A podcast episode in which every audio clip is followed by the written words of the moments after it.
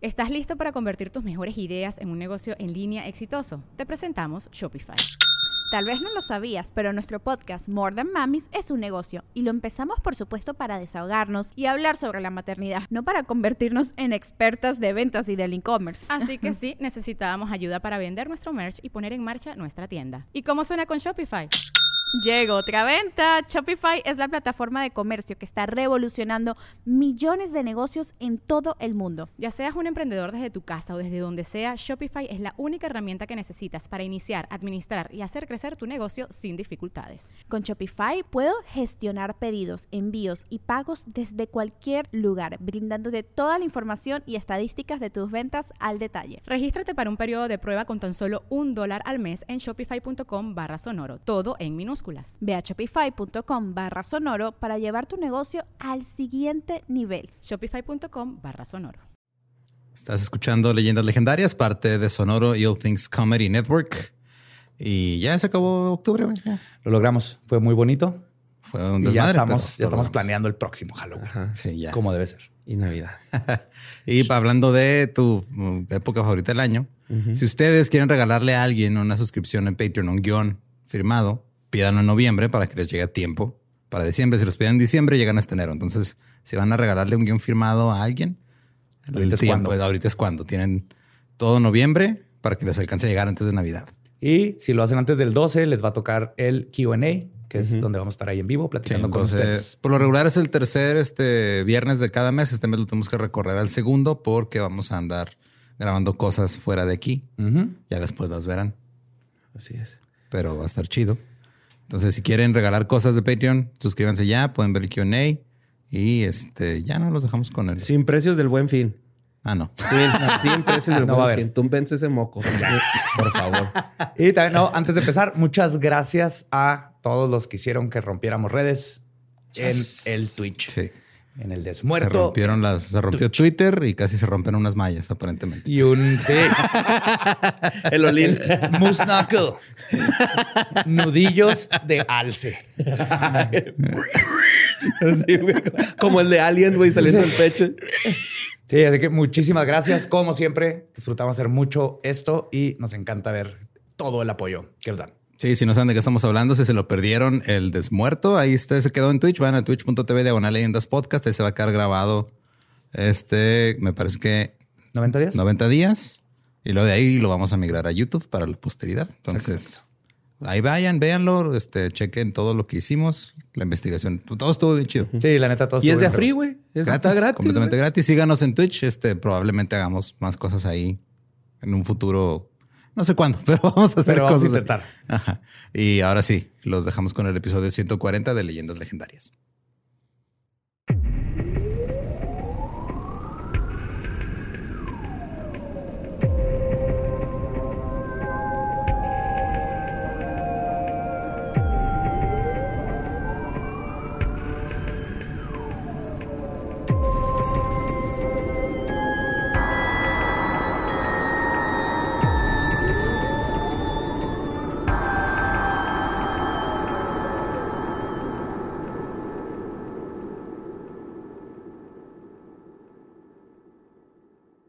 Bienvenidos a Leyendas Legendarias, el podcast en donde cada semana yo, José Antonio Badía, le contaré a Eduardo Espinosa y a Mario Capistrán casos de crimen real, fenómenos paranormales o eventos históricos tan peculiares, notorios y fantásticos que se ganaron el título de Leyendas Legendarias. ¡Woo! En nuestro primer episodio. Ya la hora nacional. Y. Pepe Campa.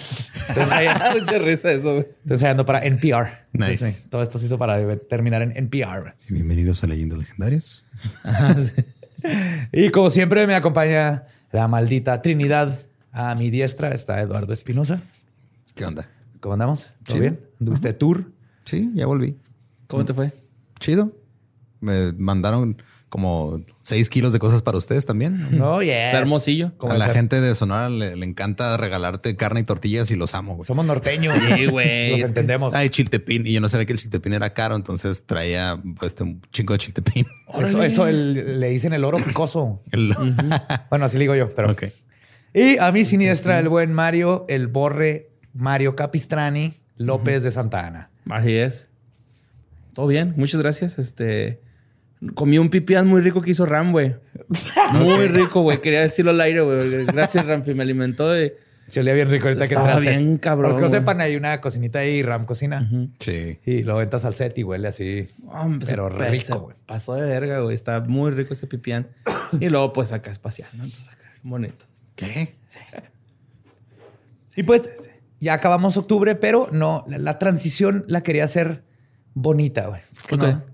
Vamos a hacer una transición bonita. Venimos de todo esto paranormal y todo eso. No podemos nomás de golpe cambiar la mentalidad. Entonces creo que este, este tema quedó perfecto para esta fecha, güey.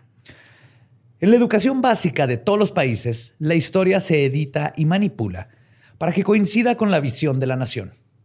Esto lleva a que personajes principales pasen a segundo plano, como el caso de Teresa de Urrea, o que se escondan y extirpen datos de los que se ganaron el título de héroes. En México existe tal caso. Tuvimos un presidente que comulgaba con espíritus, creía en la equidad, la empatía y el crecimiento espiritual por encima de todas las cosas, y que justamente estas creencias lo llevaron a encabezar un pequeño movimiento conocido como la Revolución Mexicana. La doctrina que adquirió usando tablas parlantes le permitió entablar comunicación directa con los espíritus del más allá, los cuales lo guiaron por el camino de la virtud y la reconstrucción nacional. Hoy les voy a contar la historia de cómo nuestro país cambió para siempre gracias a Francisco y Madero y el espiritismo. Eh, Francisco Ay, y su madero parlante, a huevo. Como el hijo del Eraserhead, ¿no? Sí. Guácala, güey. Ay, güey. Pero sí, está perfecto. Estamos en, en fechas de revolución. Conmemorar. Conmemorar. La Revolución Mexicana. El inicio de la el Revolución inicio, ajá, Mexicana. no se acaba. Ya, ya llegamos a esa conclusión. Eh, y vamos a hablar de espíritus y todo eso y cómo tienen todo que ver uno con el otro. Entre muchos otros factores, obviamente, pero este es muy interesante. Pues para hablar del espiritismo en México, hay que remontarnos a la historia de un profesor, filósofo, escritor, traductor y políglota francés conocido como Alan Kardec. Nacido el 3 de octubre de 1804 bajo el nombre de Hippolyte Léon Dunisval Rivail. Qué bueno que se cambió el nombre, güey. Hipólito, güey. Hipólito se llama. Hipolit. Sí, es Hipólito en, Hipólito. en español es Hipólito. Hipólito Ajá. León Denisard Rivail. Hipólito. Pues Kardec fue un hombre que creció bajo las ideas del positivismo y el racionalismo que estaban en boga en esos tiempos. Para él no existían otras verdades más allá de la ciencia y lo comprobable. Es por esto que Kardec se molestaba cuando le hablaban de fenómenos de las mesas parlantes.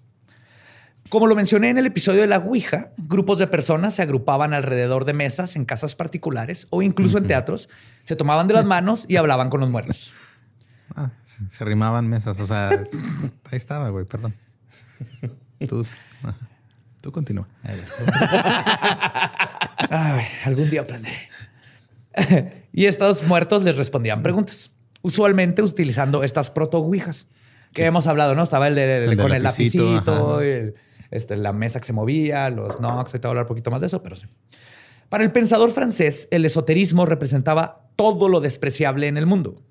Y como muchos antes que él, pronto decidiría que iría a desenmascarar el fraude. Corría el año de 1854, cuando un amigo suyo de nombre Fortier le dijo, y cito, créeme, las mesas gigan, hablan y responden preguntas. Sí. ¿Eh? Tenía un pésimo acento francés. siendo No, a mí me gustó, güey. Te salió muy bien. Gracias. Estuvo caricaturesco, Ajá, sí, así infancia. como del, Sí. de la pantera rosa, ¿no? Sí, Ajá. del inspector. Kardec lo ignoró al principio, pero su amigo no se rindió y lo arrastró a un teatro un día para que presenciara el discurso de las tablas parlantes. Esto solo provocó que Kardec se sintiera más escéptico que nunca. Pero, como algunos dices, no digas de esa agua no he de beber, porque es la primera que te empinas. O como dijo eh, su amigo Carlotti, y cito, llegará el día en que usted será uno de los nuestros. Ok. Y es así como en mayo de 1855, cuando Kardec ya era un cincuentón con ideas bien firmes, Carlotti lo llevó a una sesión espiritista en casa de una Madame Roger. Él no quería ir, pero se convenció al saber que el señor Patier, un funcionario público, iría al evento. Y Kardec sabía que Parier era un hombre serio y de ciencia que no iría a estos lugares si no tuviera algo interesante que ofrecer. Pero bien cura así de, oye, te invito a tal fiesta. ¿Quién va a ir, güey? Va a ir eh, Parier. Uh, Ah, no, sí voy. Tengo un terreno que no he podido hacerlo construcción y fraccionamiento, entonces voy a ir a hablar con él, ¿no? Acá sí, a huevo, güey. Así me lo imaginé, güey. Ay, en su primera sesión, Kardec vio cómo la mesa redonda en la que estaban haciendo todo empezó a girar, saltaba, levitaba sobre sus propias cabezas. Y pues Kardec tenía que ver para creer. Ese día salió de casa de la señorita Roger como un nuevo hombre. Él vio todo y dijo, ok, algo está pasando What the aquí. Fuck? No, con todo su positivismo y, y de un señor de 50 años científico no pudo explicar qué estaba pasando y dijo, well, shit. Le pasó lo mismo cuando un papá dice, no, no quiero mascotas aquí. Lo está ahí abrazadito con el perro. Ay, sí, Dijo mi papá, güey. Dándole papitas y cacahuates al labrador así en su en, en sus piernas. güey. Sí, ahora ya llegaron a la casa este, llegan a casa este señor y estaba ahí dormido abrazando la ouija. güey. Sí. Con un choronzón hacia atrás. Pues Kardec se propuso estudiar más sobre espiritismo. En un comienzo dedujo que todo tendría que ver con algún tipo de magnetismo, ya que la electricidad y el electromagnetismo estaban en boga en estos tiempos. Pero luego le tocó presenciar una comunicación por medio de golpeteos en donde él o la medium hacían, este, hacían preguntas de sí o no y la entidad contestaba con uno o dos golpes, ¿no? Entonces, obviamente estaba igual que el- como normalmente hacemos nosotros. Así que, ok, esto está raro. Vámonos primero científicamente cómo es que funcionaría. Y el Olo se fue por, tiene que haber magnetismo, tiene que ver por estas fuerzas que estamos descubriendo. Pero, este, cuando, cuando oyó lo de los toques y que les contestaban, esto hizo que redefiniera su hipótesis, ya que para él este ejercicio de los toques mostraba algún tipo de inteligencia. No era algo nomás de, ah, esta mesa está flotando con Sí, algo no. electromagnético, sino que hay algo que está contestando y contesta bien, cosas que no debería de saber, etc. Pero responde. Ajá. Ajá. Pues esto despertó una curiosidad natural muy apasionada en Kardec, quien continuó visitando sesiones espiritistas. Después de asistir a un par de ellas, Kardec, quien en ese entonces todavía se llamaba Hippolyte Rivail, escribió en su diario, y cito, Tu amigo el hipo. El. Eh, dijo, y cito, me resulta difícil negar que eh, de todo evidente hay en estas reuniones la intervención de una inteligencia extraña. ok. O sea, lo aceptó que era raro. Sí. Es, no, es, es Gusto de Ratatouille, güey. No, es el inspector de la Pantera Rosa. Uno de los de Don Gato, ¿no? Hay una gata inteligente moviendo la ouija. ¿Cómo se llamaba el malo? Gemí. Ah, ¿el malo? ¿Quién sabe? ¿Quién sabe? Pues después de sus investigaciones y basándose en el persistente auge del, electromag- del el- ele- electromagnetismo, dedujo que la capacidad mediúmnica se debía a que había personas que podían interpretar los, y cito, fluidos universales. Ok. Me gusta cómo no cambia nada. O sea, en ese tiempo es cómo explico este pedo con lo que conozco ahorita, que son estas funciones, y ahorita le estamos atribuyendo cosas paranormales y este sobrenaturales al 5G y a la inteligencia Sí, artificial. sí, sí, exactamente. Es lo que estaba haciendo él. O sea, Sí. a- hasta lo mejor de sus conocimientos científicos dijo, esto a huevo se tiene que poder explicar con lo que conocemos de los conocimientos Sí. científicos. Entonces, él hacía referencia a los fluidos o corrientes magnéticos. Estos fluidos, que eran parte de las fuerzas naturales, según él, provienen de nuestro mundo y llegan hasta el mundo espiritual y muchos otros. Ya se imaginaban dimensiones alternas y todo.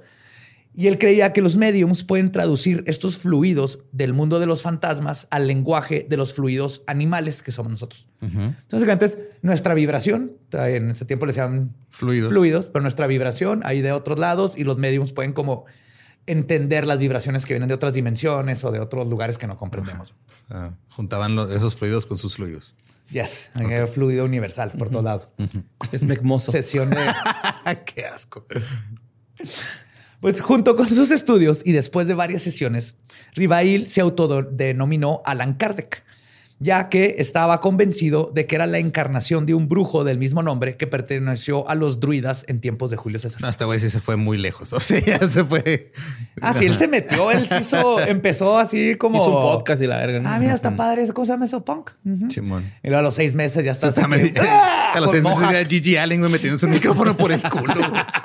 Ya es literal, güey. Sumo así, ¿no? No es una fase, mamá. Y le está diciendo por Wicca porque la mamá ya está muerta, obviamente. Pues Kardec no fue quien inventó el espiritismo, pero es considerado el padre de la doctrina porque sistematiza- sistematizó sus creencias. Entonces dicen el sistematizador del espiritismo.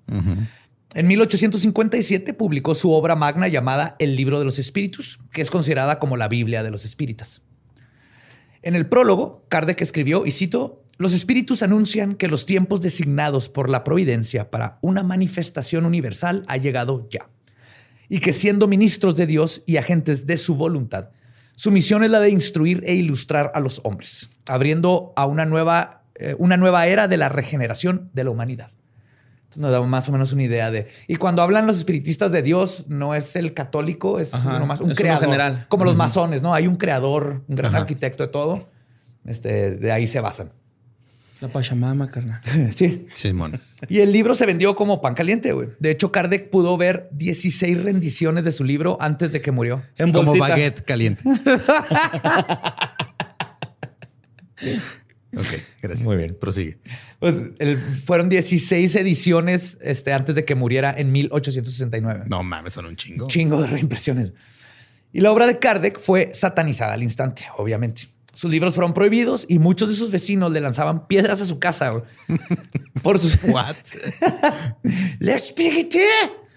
¿Qué pedo? Porque según ellos eran anticristianas. Obviamente los católicos. Es que todo es anticristiano, o sea, anticristiano, perdón. Todo lo que no va. Con lo sea, que ellos dicen. Porque esa es la doctrina. es Si Ajá. no estás con Dios, estás contra él. Exactamente. Literalmente así te, te enseñan. Y aparte salían los pitufos de seguro en el libro o algo así. Chimón. Pokémon. Significa monstruo de bolsillo. Sí. Ah, él inventó Hello Kitty, güey. Hola demonio. Hola demonio. Hola, sí. demonio, güey. La muerte de Calamardo. El suicidio de Calamardo, ¿no?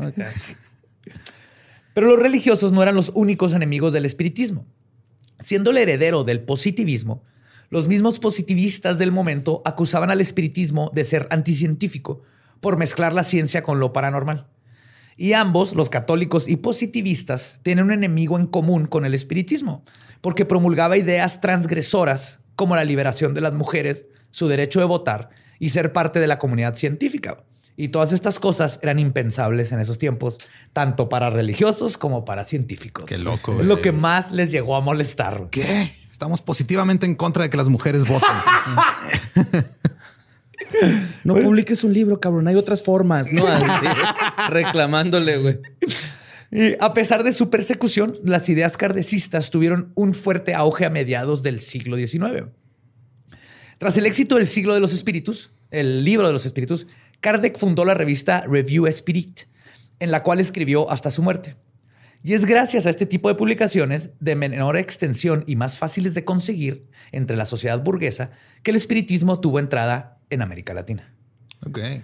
Que sigue siendo igual que como cuando hablamos de Crowley y todas estas asociaciones mágicas, es para gente de, de dinero que tiene tiempo para leer. Es que más o menos, o sea, en Estados Unidos al mismo tiempo tuvo un auge bien cabrón, pero por la guerra civil, güey. Ajá. Porque querían hablar con sus muertos. Exactamente. Que, o sea, era ya te ibas a la guerra y no sabías si estaba vivo o muerto tu familiar hasta que te lo regresaban vivo o muerto. Si es que te lo regresaban los. Sí, o los si una carta. O llegaba alguien con la bandera, ¿no? Que es como No, eso es ahorita. Eso es ahorita. Ahorita antes no les alcanzaba. No, pero todavía, todavía no definían la bandera, güey. Estaban peleándose. en- Sí, de hecho. Sí, es cierto, un ladrillazo, ¿no? Así. Señora, su hijo está muerto. Te aventaban las botas, güey, te las amarraban en la chimenea. Llegaban y decían que está instalando un, pues, un, un cable de luz para colocar en las botas de su hijo que ya no va a volver. Los colgó. Los colgó. Pues la inserción de esta doctrina en, latino, en América Latina y el mundo sigue perdurando. De hecho, hoy en día, Brasil es el país con más habitantes que profesan una religión espírita. Y casi la mitad de ellos La samba. practican el kardecismo. Que le digo religión, bueno, es en sí religión, es como una filosofía. ok. Pero pues sí, sí se le podrías decir religión, pero es, es filosofía. va. Pues se calcula que más de 3.8 millones de brasileños practican la doctrina fundada por Kardec hoy. Es un chorro. Ajá. Los primeros hechos documentados en la historia de México sobre la práctica del espiritismo ocurrieron en 1868. En Guadalajara nació la primera revista espírita de México llamada La Ilustración Espírita, que tenía el eslogan cardecista, y cito, fuera de la caridad no hay salvación. Y llegó el punto en que llegaron a existir 45 sociedades espiritistas en este país. El historiador José Mariano Leiva apunta que el espiritismo se convirtió rápidamente en una de las corrientes de pensamiento más sólidas que había en México. Qué loco. Ajá. Y esto es debido a que los mexicanos por primera vez estaban viviendo en una sociedad laica. Y al perder este pilar llamado iglesia, que había gobernado sus vidas, vidas públicas y privadas por siglos, de repente se encuentran en una introyección sobre cómo suplir el consuelo religioso y fue donde el espiritismo les ofrece un punto medio, ciencia y fantasmas. Ajá. Con un gris. Sí, porque cuando, cuando lo Benito Juárez y todo, y que separan iglesia y Estado, así, no fue como que ya lo hicimos y la gente, yay. Fue todo un proceso. Entonces, para este punto, pues la gente, mucha gente estaba como, pues, ¿y ahora qué hago, güey? A veces me siento solito, quiero creer en algo. Y el, el espiritismo llegó perfecto, porque es así que no te tienes que ir a lo de la iglesia, pero sí existe algo más, ¿no? Si hay, espiritualidad dentro de nuestra ciencia. Y además de esto, el espiritismo tuvo una consecuencia alterna que nadie vio venir. En el tiempo del porfiriato, se esperaba que las mujeres se mantuvieran en los espacios privados, que no opinaran y que no participaran en cosas de la sociedad que no fueran atender el hogar. Nada más, ¿no? El espiritismo, siendo progresista, permitía que hombres y mujeres convivieran y debatieran juntos. Rápidamente se llenó de mediums mujeres, quienes además aprovechaban el espacio para poder hablar con sus este, correspondientes hombres sobre igualdad, sus derechos, medicina y todas las luchas que estaban peleando en el momento. güey. De repente le empezó a, a vibrar el bigote a Porfirio, güey. como- su sentido arácnido, así, algo está pasando, güey. Algo está Se le erecta así. va, Sí. Hay una mujer que no está en la cocina en este momento. A las mujeres están hablando de sufragio. sufragio sense. Sentido sufragio. sense. Sentido sufragista. Pues esto abrió el piso a que se dialogaran y entretuvieran ideas, estas ideas, en un espacio seguro y entre gente con una filosofía de mente abierta. güey. O sea, por primera vez tenías a, a hombres de mente abierta y con la filosofía de igualdad, escuchando a mujeres, platicándoles sus necesidades desde lo médico, porque ya sabemos cómo eran los médicos en ese tiempo, y tenías un espacio donde las mujeres podían expresar estas necesidades. Y se empezó a crear todo un movimiento bien chingón, güey, de paridad y de equidad bien bonito dentro de estas cosas. ¿Hace cuánto fue eso, perdón? Siglo XIX. Vete a la verga. Hey, en México empezamos cosas chingonas. güey. No, nunca no las terminamos nada, no, pero empezamos No, cosas pedo. Pero y como un, como un extra en estos que, que en, en los casos Es que ya, o sea, la igualdad es nuestro quinto partido en la sociedad. güey. Siempre nos elimina el machismo, güey. Vale. metiendo mano, ¿eh? Simón, nosotros solos, güey, acá. Ay, güey. Qué feo, güey. Ay, güey. Pues, Chingado. otra, otra, como un extra a todas estas sesiones, güey, era que en los casos en que hombres curiosos que mandaba Porfirio por su, Con su hijo. con su bigote, güey, que se Por metían. eso tenían aquí como una antena más, su gorro, güey. Por ahí llegaban, güey. Ah, pues, obviamente llegaban gente así de que están hablando estas cosas, güey. Y entonces en- este, se enteraban de estos diálogos peligrosos, se metían y se entrometían en las sesiones y luego acusaban a las mujeres de estar incitando ideas y conceptos que iban en contra del proyecto de la nación. Las mujeres, güey. Esto estaba bien chingón. Que está Es bien no estúpido eso, güey. Está bien esto. Estás incitando ideas. Cállate. Deja de pensar cosas nuevas. ¿Estamos No bien? Güey, pero lo chingón de esto es que si las acusaban, porque en esos tiempos te puedes, puedes terminar en la cárcel. O, sea, te O en la pueden- Castañeda. O en la Castañeda.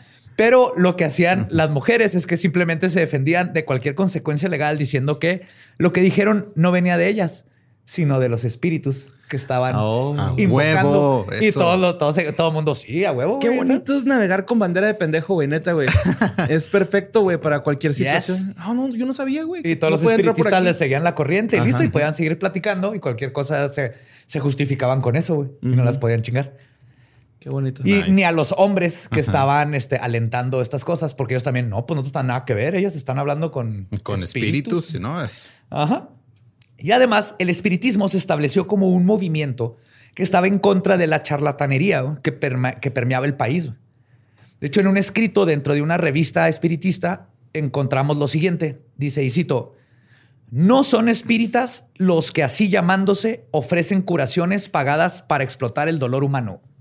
Adivinan la suerte, buscan tesoros ocultos, echan cartas, venden talismanes, perfumes, aguas saturadas, ofrecen arreglos en asuntos matrimoniales, en fin, cosas ajenas al espiritismo, que es ciencia, filosofía, moral y desprendimiento de intereses materiales. Oh. ok. O sea, salieron como a defenderse de que nada, nada, esos güeyes no son Eh, parte del espiritismo, Sí. güey. no tiene Nosotros- nada que ver eso de que te venden porque nosotros hablar con abuelita. conocimiento. Es eso, güey. Nada que Sí. me enjurjes ni No, nada. literal, literal, ellos eran de sabemos que algo está contestando, hay algo allá. güey". Ellos creían que el- el- en este tiempo le decían espíritu, pero podía ser la conciencia que queda fuera cuando te- nos morimos eh, y creen en la reencarnación. Ahorita voy a llegar a eso, pero que hay una forma de comunicarte con esas inteligencias. el que dictaba la razón de ser, güey, Yes. así. No tenía nada que ver con brujería ni. Ajá. Estaban súper avanzados. Está chingón, güey, ¿eh? Sí. Y de hecho, fue gracias al espiritismo. Ese, pipi- ese pipián que hizo el ramo. Cabrón, güey. Y esto es lo más chingón, güey. Fue gracias al espiritismo que se popularizó el darwinismo en México. güey. Ok. En México fue los primeros países que adoptaron que el estoy- darwinismo. Estoy cabrón. mucho, o sea, la neta sí estoy teniendo un conflicto muy cabrón entre cómo empataban ambas cosas, güey. Para ellos, porque la idea principal era, creían, eran positivistas. Entonces, el darwinismo tiene sentido. Y para ellos les tuvo todo el sentido del mundo porque decían, venimos de algo primitivo que nos llevó hasta lo que somos ahorita, ¿no? Lo Homo sapiens. Ya no estamos evolucionando físicamente, que sigue evolucionar espiritualmente, güey. Ah, ok. Es, la, es el, la siguiente parte de la evolución, ya no es física, es este, interna, güey, es espiritual. Dile eso al niño que nació en Irak con tres penes.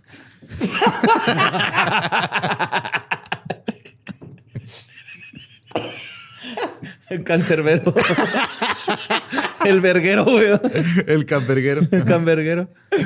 Pues aún y con todo este movimiento creciendo rápidamente dentro de la sociedad mexicana, el espiritismo en México no tuvo tanta fama en el consciente colectivo hasta que llegó a las manos de una de las figuras más importantes de nuestra historia. En 1891, un joven Francisco I. Madero encontró entre las lecturas de su papá una edición del Review Spirit. A partir de ahí, su vida cambió y, como veremos, también el devenir de la historia mexicana. Francisco Ignacio Madero nació en la hacienda de El Rosario, en Parras de la Fuente, Coahuila. Wow, wow, wow. Ignacio es. Es Ignacio. Ah, es Ignacio, güey. Creían que era Indalecio. Ajá, Indalecio. según yo sabía. Era... No, no, no, no. Francisco Huingalesio, madre. ¡Qué ¡Feliz rico, güey! cumpleaños, revolución! ¡Feliz cumpleaños, revolución! Llega con chepos para todos.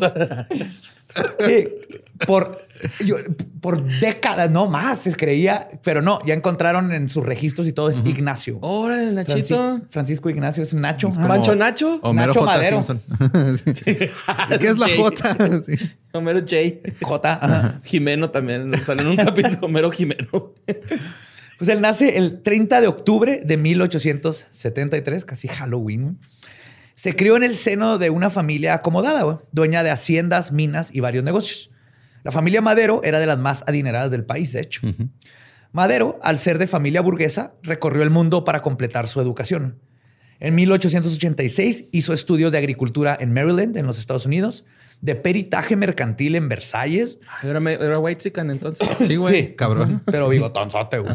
Y también estudió en el Departamento de Agricultura en la Universidad de California en Berkeley. Ok. Además, vivió un tiempo en París estudiando en la Escuela de Altos Estudios Comerciales.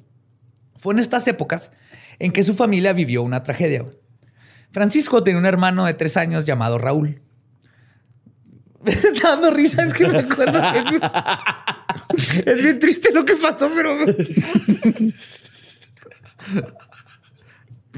Ay, bueno, perdón.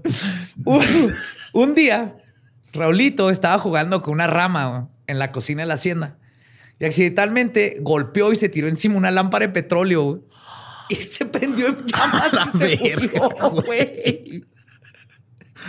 Pinche funda, güey. Está bien culero, pero es que qué pedo. En esos tiempos todo te mataba. Todo te mataba, güey. Pobrecito, güey. Sí. Se confió, dijo, yo puedo controlar este madero, está en mi apellido. Puf, A la verga. Una lámpara. Por eso prendió en chinga, güey. Ese leñito con el que prendes el carbón, güey. Era un cotillo, güey. Era uno cotillo. Hasta no llegaba El madero, güey. Raulito. Cotillo. Madero, pues agarró en chinga. A ver, pues este detalle, como veremos más adelante, no es trivial en la vida de Madero y su camino por el espiritismo. Y fue en estas mismas épocas en la que descubrió la misma doctrina.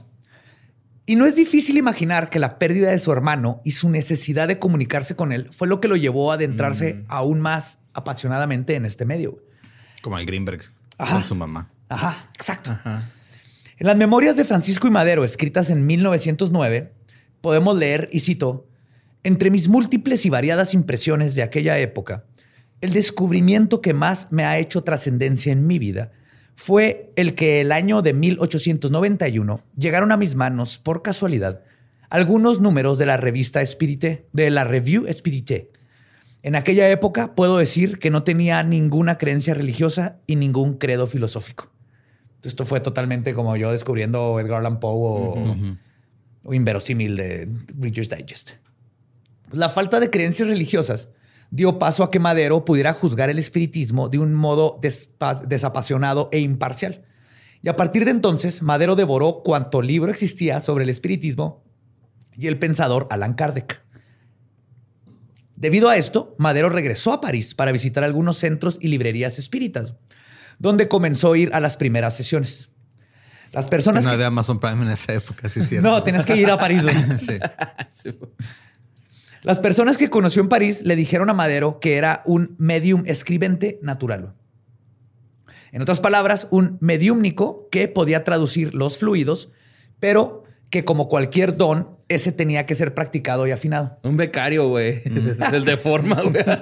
Los escribientes son los que, que escriben. Sí. Escritura automática. Sabían escribentes, habían unos que po- podían este, evocar y entraban en trance y hablaban. Ay, güey. Ajá, habían los que podían hacer que tocaran. Entonces depende de cada persona, tenía diferentes tenía habilidades diferentes. para comunicarse. Entonces me estás diciendo que es probable que en algún, digo, porque en la época pues, estamos hablando de gente privilegiada que tenía acceso a educación, güey. Ajá. ¿Pudo haber existido un escribiente natural analfabeta? Sí. Ajá, es cierto. O sea, que tuviera el- la habilidad, pero no supiera escribir, güey. en teoría. Y luego, pues me salió esto, no sé qué dice. ¿Me lo leen? O que es bien pobre, así de. Pues aquí hay fantasmas, pero no tengo mesa. Tengo que escribirlo ahí con la tierra de Simón. ¿eh? Mis paredes son de cartón y pues no se oyen los toquidos. El medium escribiente, ah, de hecho, justo es aquel que entra en un estado de trance y comienza a transcribir involuntariamente palabras que provienen de los espíritus. También conocido en otros círculos esotéricos como escritura automática. Pero dicha habilidad no es fácil de desarrollar. Madero hizo muchos intentos, se rindió un par de veces, pero por fin lo logró. Entonces, fueron años, como el karate kid, pero de espiritismo. Y cito, empecé a sentir que una fuerza ajena a mi voluntad movía mi mano con gran rapidez. Como sabía de qué se trataba, como sabía de qué se trataba, no solamente no me alarmé, sino que me sentí vivamente satisfecho y muy animado para proseguir mis experimentos. A los pocos días escribí con una letra grande y temblorosa, ama a Dios sobre todas las cosas y a tu prójimo, prójimo como a ti mismo. Ok. Fue lo primero que escribió. Ajá. ¿Bíblico? Está- ajá, está muy bíblico ese pedo. La práctica del espiritismo para sus creyentes no se motiva bajo la simple premisa de hablar con los muertos, sino por la idea de que ellos nos vienen a hablar de cosas trascendentales. O sea, ellos creen que para algo se están comunicando. güey. Y la idea de amar al prójimo. Son como tu compa que se va a meter a ayahuasca y te lo quiere contar aunque tú no quieras escuchar. Oye, el otro día fui a meterme a ayahuasca. Ya, ya. que nada más llegan y es lo primero que te dicen. No, es que No, o sea, llegan y te preguntan, ¿te has metido ayahuasca? Y luego cuando dices que no, es, es que mira, yo cuando me la metí. No, Te ves tú mismo, güey. Tienes que ahorrar, irte a Tulum ahorita mismo, si no, nunca vas a saber quién eres. güey. Ve con un vato que se llama Ricardo Ponce, güey. Buenísimo. Pues la idea de amar al prójimo la conocía Madero por su formación católica, pero nunca había entendido su trasfondo moral y filosófico hasta que vino a un, un espíritu a decírselo. güey. Como que lo hizo cuestionar y realmente preguntarse qué significaba esta frase. güey. Y sean espíritus o el movimiento ideomotor lo que causó la escritura automática, que hablamos de ese movimiento en la Ouija. Sí, ¿no? cuando, se movía solo tu mano Sí. en pequeños movimientos imperceptibles. Así es. Pero aquí lo que importó es que para Madero esto fue real y el contactarse o creer que se contactó con un mundo metafísico, con otra inteligencia, con lo que haya sido, cambió completamente su perspectiva de la realidad. Verán, Madero era libertino. Como se diría en esas épocas, le entraba al alcohol y asistía a burdeles. Uf. Se la pasaba chido. Era white Pero sus comunicaciones y su nueva visión de la realidad le ayudaron a convertirse en, y cito, un hombre de justicia honrado que se preocupaba por el bien de la patria y que tiende a servirla en las medidas, a, a medida de sus fuerzas. Y este cambio en Madero próximamente cambiaría a todo un país. Y este cambio de túneles de realidad también tuvieron ramificaciones románticas. Sus primeras sesiones espiritistas no comenzaron hasta el año de 1900. Ok. Sin embargo, antes de esto, Madero había conocido a quien sería su futura esposa, Sara Pérez. Ella era amiga de sus hermanas, a las que, que la conocieron en el extranjero. Y cuando regresó ella con las amigas, con sus girlfriends a México, conoció a Francisco y se gustaron. Entonces empezaron a andar en 1897, pero todo apunta a que en ese momento él no quería nada serio, por lo que terminó rompiendo el corazón a la pequeña Sara. güey. Pero su fase de fuckboy terminó cuando comenzó a hacer sus primeras sesiones espíritas. fuckboy madero, güey. no mames. Nadie se imaginaba, ¿verdad? Madero era un pinche Era un fuckboy. burdeles, absinthe, Ajá. opio, Sí, man. sal. Y se le Sí acabó. tenía tintes por la barba, ¿no? Era así de que, güey, Yeah. tú no eres tal. Entonces, sus, sus revelaciones cósmicas le cambiaron todo, o incluso su corazón. Y en una escena reminiscente a la película de Ghost, pero ahorita llegaré a esa parte, Ok. todo cambió. Yes. Ajá. Pues.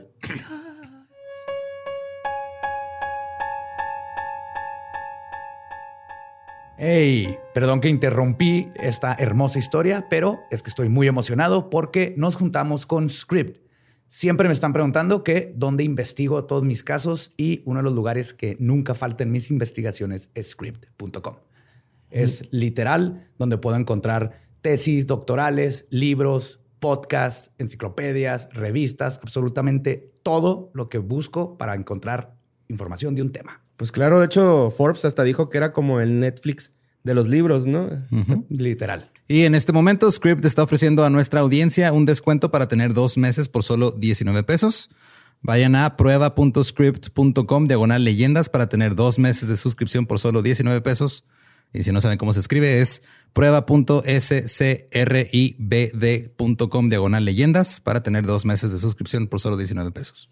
Así que si estás buscando resolver un asesinato o saber de dónde viene la lagartija de las Maldivas, Script es el lugar al que tienes que ir. Pues de las Maldivas, ¿no? Eso creías. Vamos a Script. Ok.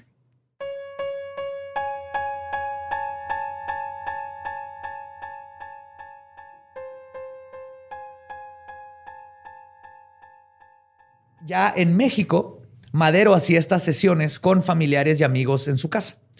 Y aunque no están documentados estos encuentros, fue de esta manera que nació el Círculo de Estudios Psicológicos de San Pedro Coahuila, que era el nombre que disfrazaba el hecho de que los integrantes hablaban con muertos. Ok. O sea, no, no le puso espiritista y todo lo que sabía. Van a venir a, a aventar a baguettes, a romperme mis ventanas, ajá, como a Kardec. Más adelante, en 1901, Madero entabló contacto con uno de los espíritus que buscaba y que se convertiría en uno de los más recurrentes. Quien habló con él fue nada más y nada menos que Raúl, su hermano que había muerto calcinado a los tres años. O sea, fue la primera. ¿Ya esta es la tercera vez? ¿Segunda? Que No, lo ya- lleva varias, Ah, ok. pero por fin se contactó con, Con Raúl. Con Raúl, ajá.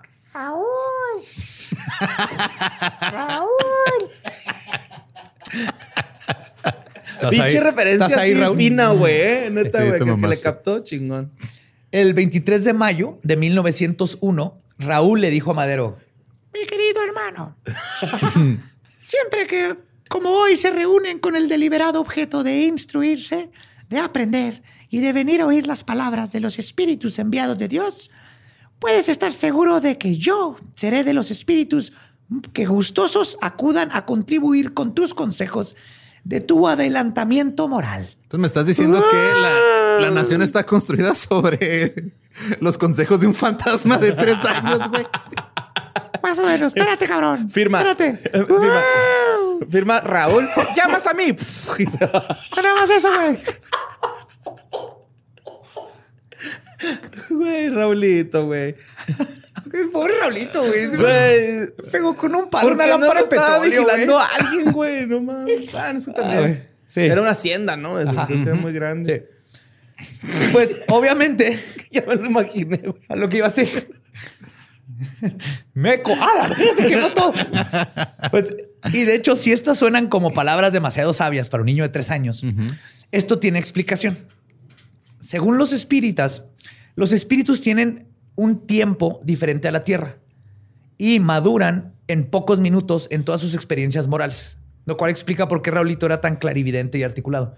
Se dicen que una vez que la conciencia sale de tu cuerpo, se conecta a todas las vibraciones y a todos los conocimientos que hay en el universo y adquiere los conocimientos de todo al mismo tiempo. Matrix. Eh, Sí, Matrix. Es como si te conectaras al Wikipedia y ya no nomás eres tu artículo, sino que conoces todos los artículos que están en Wikipedia. Pues Francisco consideraba que Raúl era su, y cito, ángel de la guarda, como dirían los católicos. El niño era la voz que le enseñaba el camino de la moral y las buenas acciones. Le decía que tenía que levantarse más temprano, dejar de tomar e ir a burdeles. En la época entre 1901 y 1904, Raúl fue la voz preponderante en las comunicaciones de- del espírita Madero. Y fue gracias a las enseñanzas de su hermano que a Madero le cayó el 20 de que por su pendejez había perdido al amor de su vida. güey. No mames. Entonces Raulito elocuentemente le dijo, visito, En tu caso, si llegas a quedarte soltero, será castigo de tus faltas anteriores. Y por eso, en un intento desesperado, Madero corrió y le rogó a Sara Pérez que regresara con él, güey, y ella aceptó, Ay, Sara. porque un fantasma los conectó. Y por esto interrumpió sus sesiones espíritas durante seis meses en el año de 1902, ya que en ese tiempo estaba planeando su boda. güey. Claro. Se casaron, güey. Pues Sara y Francisco no tuvieron hijos. Es probable que alguno de los dos fuera incapaz de procrear, pero también hay fuentes que dicen que Madero, por sus creencias, había practicado la castidad. Aún así, el matrimonio fue feliz hasta que las O sea, muertes el madero lo tenía de oquis. Las piñas, o sea, no le funcionaba. La savia de, la savia de leño. no-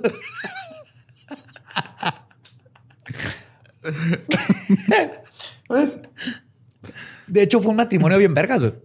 Sara Pérez lo acompañó durante su campaña electoral, sus mítines, llegó a dormir en campamentos sin más techo que una Como lona. Martita Sagún de Fox, mira. Una vez se cortó el pelo, güey, en una colita.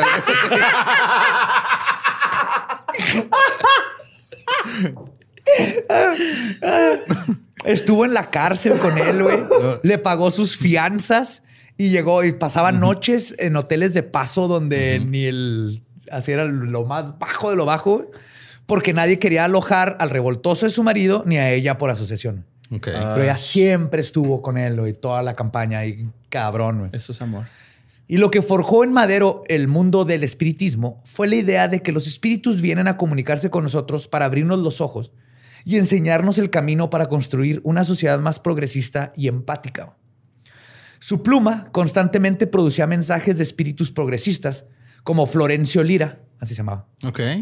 Que le dijo, y cito, Procuren estudiar al modo de socorrer a algunas personas que lo necesitan. Uh. Recuerden las inscripciones en septiembre. Septiembre, mes del testamento. Uh. Dijo. No es justo que tanta gente sufra los tormentos del hambre y el frío cuando tú puedes y debes evitarlo. Uh. Vaya idea controversial. Sí. Sí. Y no solo le comunicaban ideas terrenales. Florencio también le enseñó al, al futuro presidente de México algunos de los fenómenos de los espíritus en el más allá y le explicó cómo es que podían saber tantas cosas. Por ejemplo, le dijo que los espíritus viajan con la velocidad del pensamiento. O sea, en cuanto piensas que hay un espíritu, ahí puede estar. Si alguien más puede ser, puede estar allá. Lo cual va con la no localidad de las partículas, ¡pum! lo cual deriva en la no materialidad de estos seres. Sin embargo, los espíritus, le dijo Florencio, conservan algunas facultades físicas del cuerpo. Lo más importante, pueden ver, Ok. pueden observar. Y por su no materialidad, pueden ver desde las alturas lo que ocurre al mismo- en todo el mundo al mismo tiempo. Son no locales. Entonces pueden observar, pero están en todos lados al mismo tiempo, como si fueran partículas cuánticas. ¿no? La prima muerta que se comunicó con Madero, Luisa Ángela, también agregó que ella asistió a todos los funerales de su cuerpo, este, dando a entender la existencia de la reencarnación. Y le dijo que ella hacía esto porque, cito, se sentía atraída por las simpatías de las personas que la acompañaban en cada una de sus vidas. O sea, como que veía sus funerales para ver a sus amigos que tuvo durante diferentes vidas. Y esta idea de la reencarnación es parte de los espíritas. Y la idea de seguir evolucionando como personas y espíritus para alcanzar planos más altos que los terrenales es lo que siempre buscan, güey, para así lograr una verdadera igualdad. Una vez que todos nos damos cuenta de que a final de cuentas es- estamos haciendo lo mismo, que es mejorarnos espiritualmente, güey. No importa si eres hombre, mujer, rico, pobre, todos estamos buscando lo mismo. Y hay que balancear el terreno para que todos tengan la misma oportunidad de mejorarse espiritualmente. Es muy bonita las ideas que traen Sí, estos güey. güeyes. güey. Sí. Y esto es claro en otro mensaje de Florencio Lira, güey, donde dice que en el mundo de los espíritus hay igualdades morales, ya que no hay ni ricos ni pobres. Y sin ánimos de chingarlos, les decía que ellos, los espíritus, son superiores, ya que se rigen por la generosidad, el amor y el perdón. Y justamente la visión espiritista es llegar a este punto, llegar a ser como los espíritus. Y Madero intentaría llevar esta misión al plano terrenal, agarrarlo de ahí arriba y ponerlo con nosotros. Y justamente Raúl fue quien impulsó este sentimiento en su hermano cuando le dijo que tenía que utilizar su situación privilegiada para hacer el bien. En una de las sesiones le dijo y citó, Ustedes son como los administradores que Dios mandó a este mundo, con orden de hacer con el dinero que Él les dio cuanto bien puedan. Las únicas riquezas que tienen son las buenas obras que hacen. ¡Wow! No, es que todo esto es suena inaudito. ¿Qué pedo? Siglo XIX están hablando de esto. Y no nomás eso, agregó, es bueno que ahora sí pongan con constancia a practicar su mediumnidad para poder yo ayudar a tu adentramiento, adelantamiento moral. Y también les dijo que aprovecharan su tiempo para la caridad, ayudar a los pobres y que evitaran jugar tanto billar. wow.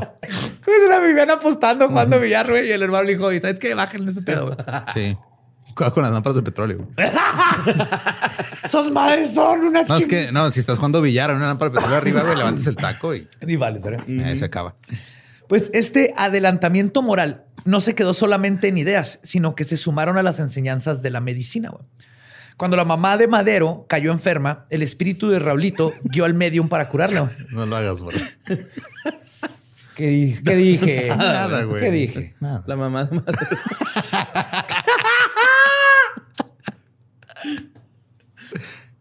Ay, güey, mamá Madero. Ajá. Y fue justo el confrontar la posible muerte de su madre que Madero comenzó a comprender un infinito más grande que él y que toda la experiencia humana. Su mente se abrió a la idea de que la muerte no es el final, que la experiencia humana es simplemente eso, un momento de enseñanzas. Para poder trascender cuando morimos, y cito, no comprendo ese miedo tan terrible a lo que ustedes llaman muerte que en realidad es la vida, pues el abandonar el espíritu, su envoltura material, viene a disfrutar de la verdadera vida. No quiero decirles por eso que deban de esparcerse, de esperarse lo peor. Yo tengo grandísimas esperanzas de que en muy pocos días tenga una feliz terminación a esta enfermedad. Hablando de su madre. Es como el primer escrito que vemos donde él como que está en paz de que si se muere mi mamá, yo sé que Ni pedo. sigue a otro lado, es parte de. Pero para este tiempo, aparte, Madero había adquirido conocimientos en homeopatía y métodos alternativos de curación para estos tiempos, que ahora son súper comunes en todos lados, pero en esos tiempos apenas comenzaban. El espiritismo fue el primero que empezó a meterse con magnetismo, homeopatía y todo. Y fue Raúl quien le aconsejó darle a su mamá agua magnetizada, que se lograba, met- metías agua en imanes en agua, que se sigue haciendo. güey. Ok. Pero eh, seguían con el doctor y todo, pero él la parte les estaba dando por su lado. Y en contra de todas las probabilidades, la enfermedad de su madre fue larga, pero mediante las enseñanzas de Raúl, además de una buena dieta, así dice, se terminó mejorando y no, no murió. Téngame alervía aspirinas con limón.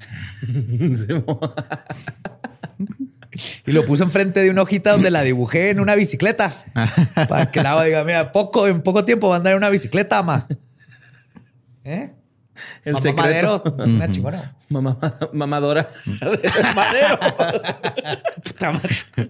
Pues la doctrina lo guió por el camino de las buenas costumbres y el mejoramiento moral. Pero fue también debido a su mediumnidad que Madero decidió ir a comenzar a radicalizarse en el ambiente político. Y aquí es donde empieza lo cabrón. Estas nuevas ideas políticas comenzaron a ser mandadas a Madero por los espíritus, entre ellos este, uno que hizo varios cameos y que era nada más y nada menos que Benito Juárez. What? Sí. Pues sin embargo, no podemos estar 100% seguros que haya sido Benny Baby, güey, porque solo firmaba como BJ, Ok. PJ. Entonces, Pero si era firma o era petición. Sugerencia.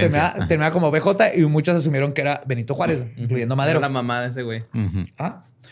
Dentro de las comunicaciones que tuvo con BJ se encuentran en pláticas sobre el respeto a la ley, la república y las convicciones por el bien común. Así que Madero es donde dedujo que haber sido Benito. Para 1907, la mediumnidad de Madero se desarrolló todavía más.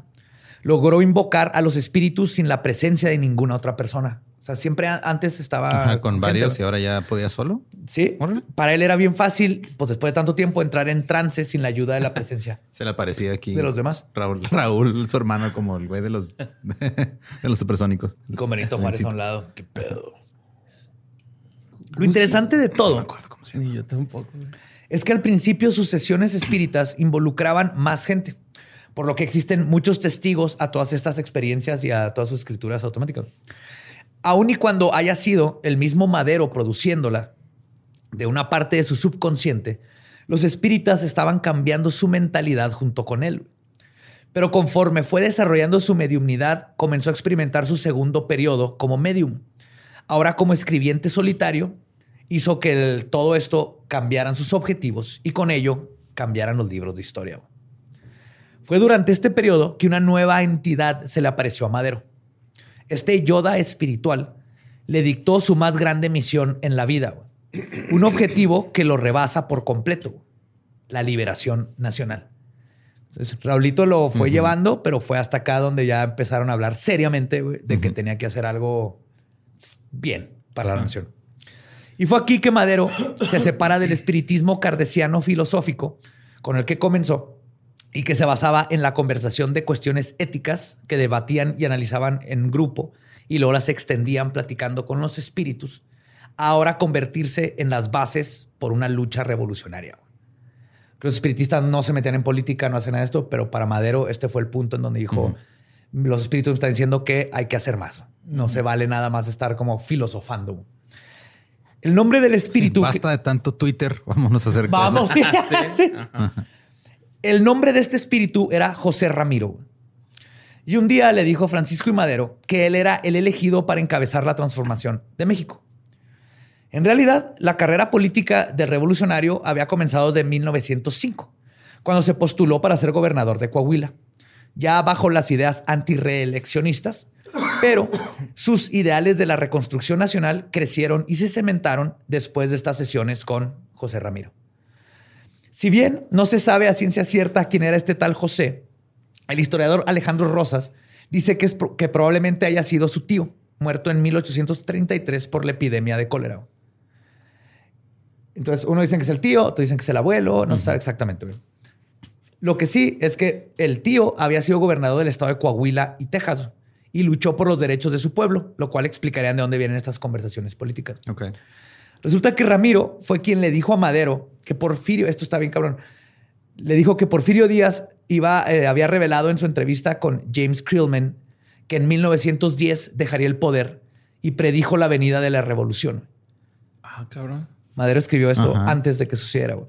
Ah, ok. pe- Pensé que Porfirio ya. O sea, Porfirio lo había dicho, ¿no? No, todavía no. Ah, Todavía no lo decía. Todavía no decía. Pero este güey ya lo tenía así de Nostradamus. Ajá. Va. Y así comenzó a inspirarlo y prepararlo para que Madera- Madero este, tomara su lugar en la contienda. Las sesiones espiritistas de 1907 y 1908 registraron palabras clave como, y cito, lucha, libertad, justicia y patria. José llamó a Madero, y cito, el soldado de la libertad y el progreso, y además lo, lo- le, ya- le decía el luchador infatigable de la libertad. El buen José estaba marcando un claro camino para Madero. Le, le dijo, y cito, hoy sales para la gran capital de la República. Vas con el objeto de defender la buena causa en el Congreso. No estarás solo en tan noble tarea. Nosotros estaremos contigo. Ten fe. O sea, honestamente, a mí me, o sea, me causa conflicto porque me suena como cualquier güey que dice que está en una misión de Dios por hacer algo. güey. De hecho, mejor ahorita voy a hablar de eso, pero puede ser. Pero justo lo que La está moviendo, canalizó güey. a otro pedo, güey, ¿no? Acá. Ajá, pero o sea, me- me- a mí me suena a eso, así de, ah, me están diciendo las voces que haga este pedo, güey, nomás que... Ajá. lo- Pero- y lo hizo, es lo cabrón, ¿no? Ajá. De hecho, para prepararlo aún más en su misión, José le indicaba a Madero que tenía que leer sobre historia y le recomendó el libro de México a través de los siglos, que era un, un libro de esos tiempos como wow. Y además le dijo que tenía que leer todos los periódicos que pudiera para estar al tanto de la situación política del país y le indicó que escribiera un diario de sus actividades y todos sus pensamientos. Entonces, esto hacía Madero diario. güey. Y Madero tenía ante sí una misión gigantesca.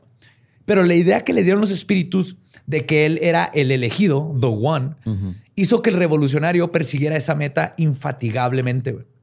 Sin embargo, por lo mismo, Madero llegó a pensar que no tenía debilidades y que su predestinación lo protegería. Y probablemente eso fue lo que hizo que terminara tan trágicamente. Sí, soy vida, invencible. Ajá.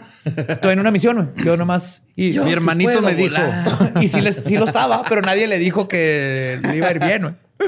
eres, eres un juguete, no puedes ser presidente. No puedo creer que de que, de, votar, que de no te- gobernar no tenga el poder. no, man. Pero antes de toda esta épica misión, Madero, como buen Jedi, se entregó por completo a las virtudes del alma.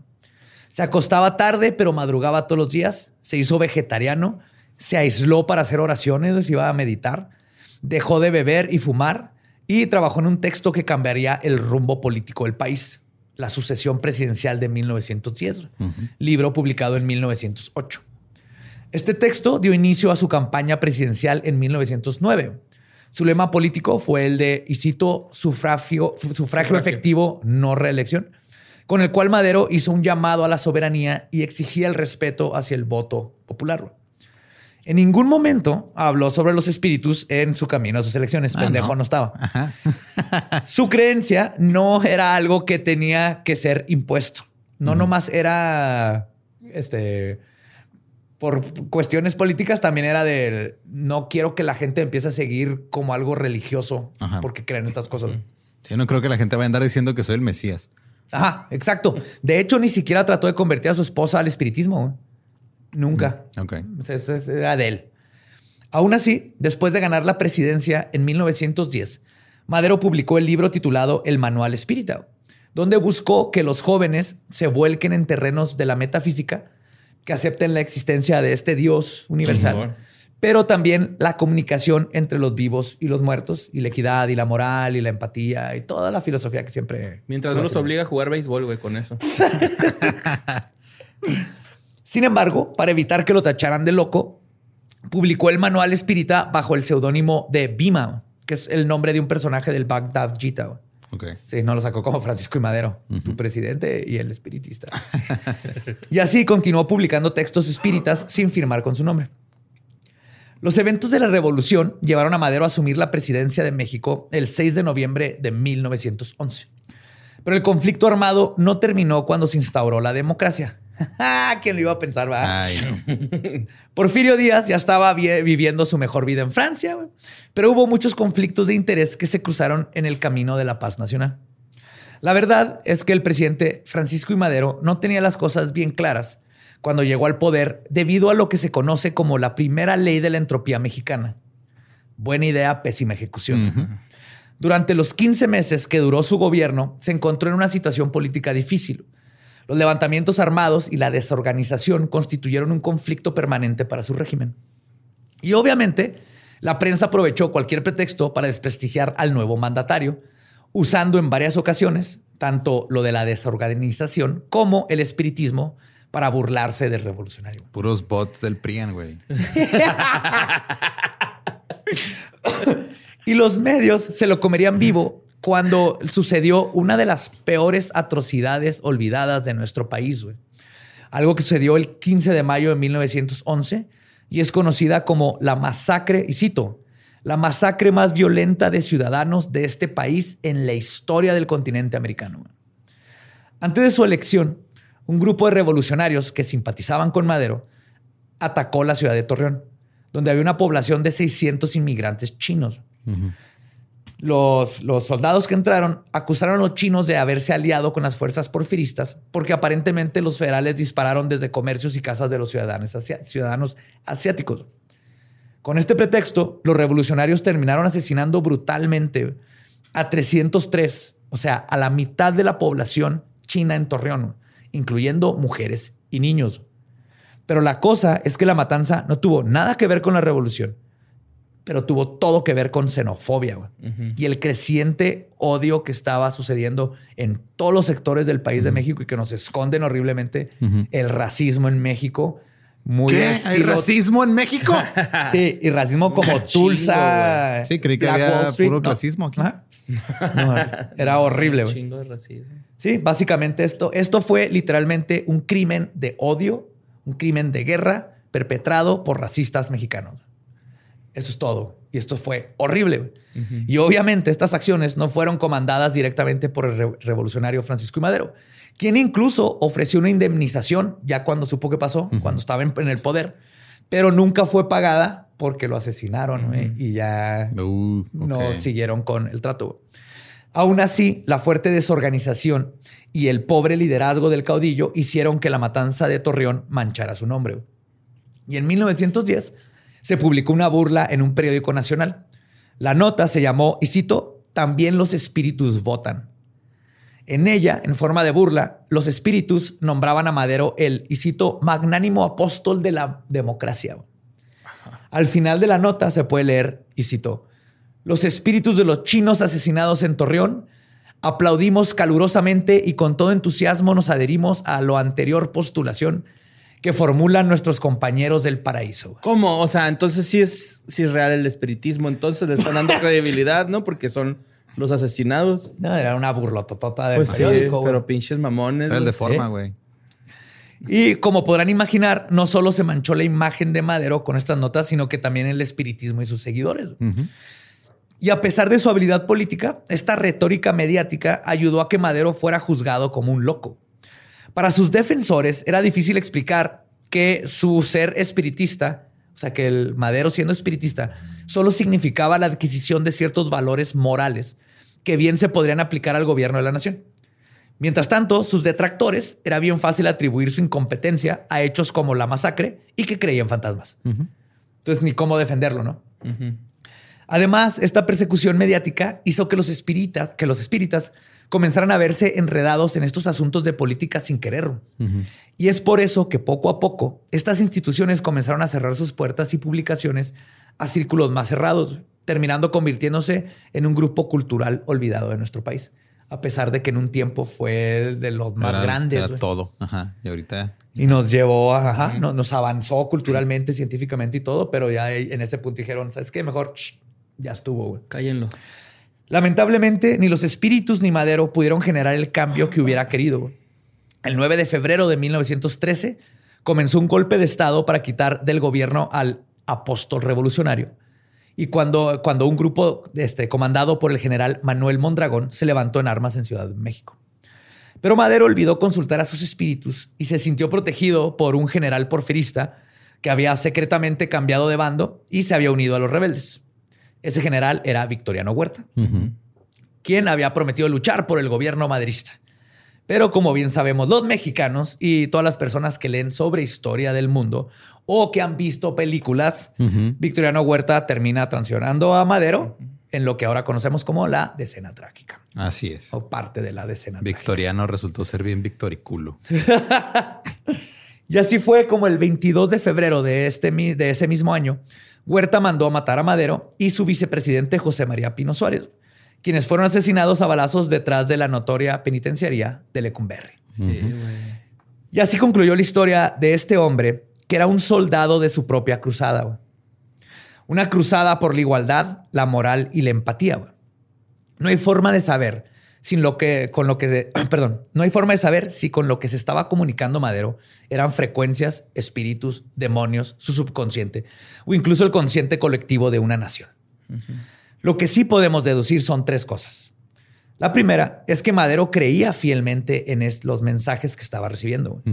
Y esa mentalidad mágica cambió su forma de ser, de actuar, y finalmente lo llevó a llegar a ser el presidente de México. Sí, se terapió muy bien, güey. De madre. La segunda es que también sabía del capital político que tenía el espiritismo en nuestro país en esos tiempos. Recordemos que la Santa de Cábora, eh, una de las incitadoras de la revolución, es contemporánea y estaba en, en, este tiempo. Y los espiritistas ayudarán a llevar su mensaje y a cimentar a Teresa Urrea como una inspiración y un ícono y Madero sabía que las necesidades del pueblo mexicano coincidían con las virtudes del espiritismo. Y esto ayudó a cambiar el zeitgeist de todo un país. Finalmente, no queda duda que espíritus, esotérica, metafísica, o por lo menos que una persona que creía en estas cosas, cambiaron el rumbo de una nación para siempre. Y si ese no es un ejemplo de tu voluntad haciéndose realidad. Puta madre, Antonio. no sé qué más lo sea, güey. Yes. Motherfucker, güey. Yes. Nos la aplicó bien feo, güey. Cabrón, güey. o sea, no la vieron llegar, ¿verdad? sí, güey, así perdió el Badiablo. así ganó el Badiablo. Pero lo mejor de todo, güey, es la neta Después de conocer esta historia, el lema de México Mágico tiene toda una nueva connotación. Eso sí. Y esa fue la historia de Francisco y Madero y el espiritismo. Chingón. Este. estoy inspirado, la neta. Voy a cambiar este país, güey. Eso es lo que siempre platico de lo que cuando digo mentalidad mágica. Es así de es esquizofrenia, es este, imaginación, es ideomotor. Lo que importa es que cambies tu mentalidad. Y Madero eso hizo. y que sea para bien, porque también ah, claro. puede haber sido para otro pedo. No, pero aquí con, la magia te supongo que siempre va a hacerte mejor persona, mejor persona con los demás. De ahí viene el espíritu y lo que lo, la base de la magia, eso es. Mejorarte como persona para así mejorar los de alrededor. Y Madera lo, Madero lo llevó a un extremo en donde terminó eh, estando en una revolución siendo presidente de México y haciendo todo esto. Y él lo llevó, era vegetariano, se ponía a meditar. Siendo el mero leño, Ajá. compa. En lugar de andarse metiendo penes en el desierto para invocar a Choronzón, este güey decidió tratar de liberar a una nación y dejar que las personas controlaran no, su propio destino. Sí, qué bonito, güey. Neta, está chingona esa historia. Súper bonito. Y tenía un bigotazo. Barba, ¿no? Era un pinche barbota chingona. Sí, pero... El Muy a la Marx. Su bigote resalta, güey. Algo tiene ese bigote, güey. Ahí estaba Raulito. Ahí vivía. pues recuerden seguirnos en todos lados como arroba leyendas podcast. A mí me encuentran como ningún Eduardo. A mí me encuentran como Mario López Capi. A mí me encuentran como El Diablo. Nuestro podcast ha terminado. Podemos irnos a pistear. Esto fue palabra de ¡Viva México, cabrones! ¡Woo! ¡Woo! ¡Piu, piu, piu, piu, piu! Belzebub. Piu, piu, piu, piu. ¿Es la revolución? Chingonzote. Te rifaste hoy.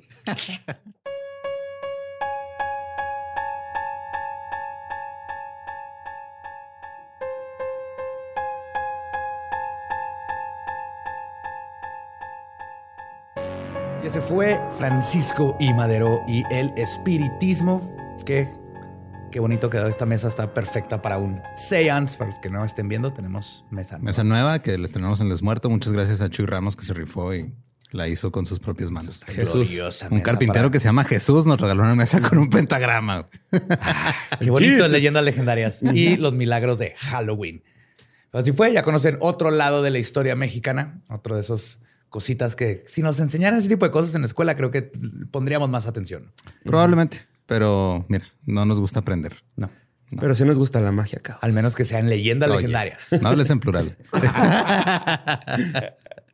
y otra vez les recordamos, si quieren guiones para Navidad, pídanlos ya. Yes. Vayan a patreon.com diagonal leyendas podcast y nos escuchamos en el próximo episodio de Leyendas Legendarias. Iba a decir otra cosa, güey, pero ya se me fue el pedo bien, cabrón. Es que estamos grabando esto después del desmuerto y los tres estamos bien jodidos, güey. Yes. Pero aquí andamos, como siempre. The show must go on. Vamos por un teraflu, güey. Yo quiero un electrolit. güey. Las dos, no hay que escoger.